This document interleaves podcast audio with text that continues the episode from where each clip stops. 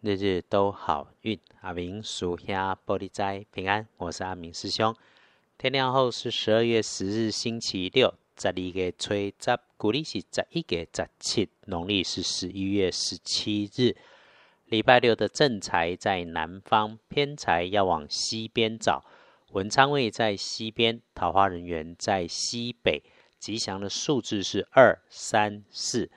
礼拜六正财在南平，偏财往西平车。文昌也在西平，桃花人缘在西北边。好用的数字是二、三、四。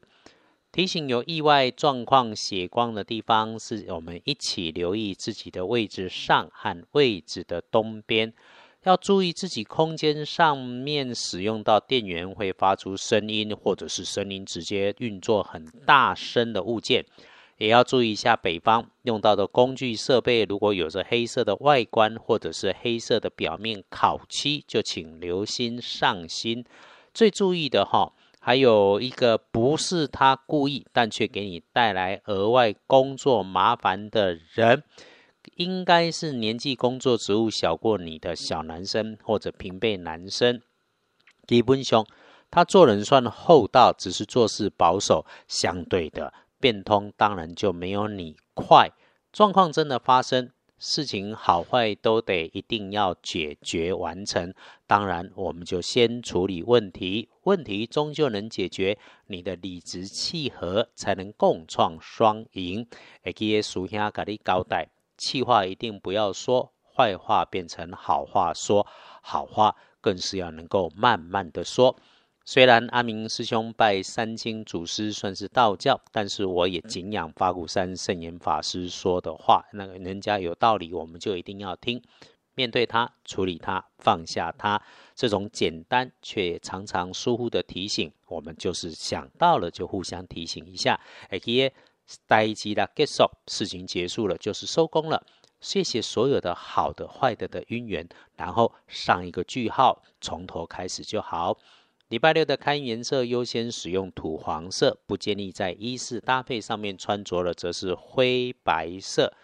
接着是正向的留意吼哦，礼拜六的贵人哈，甘单不远求，就是你自己，可以是自己一个观察产生的念头，也可以是自己一份第六感，更可以是你自己走过的路、读过的书、经历过的事。你的经验在星期六很好用，你顺着心去做，就做了对的事情。所以师兄可以简单下结论：礼拜六顺着你的感觉去安排事情，就不会有错。隶书通胜上面，星期六除了开示做造不妥当，拜拜祈福许愿需要低调安静的去进行。出门旅行没有直接说，不过这个时候师兄总会建议哈，有的时候得出门嘛，那就直接去直接回，别想着还要顺路做些什么。因为建除十二神是收获的收日，所以咯，开市纳财交易收银两有，当然要先收嘛。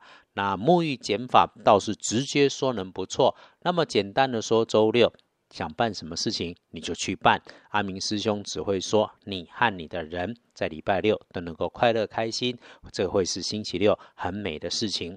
好，回来看师兄从日时日运上来看，不妥当的时间是天刚亮的五点到七点，解决的方法容易，睡晚一点，晚一点起床就好。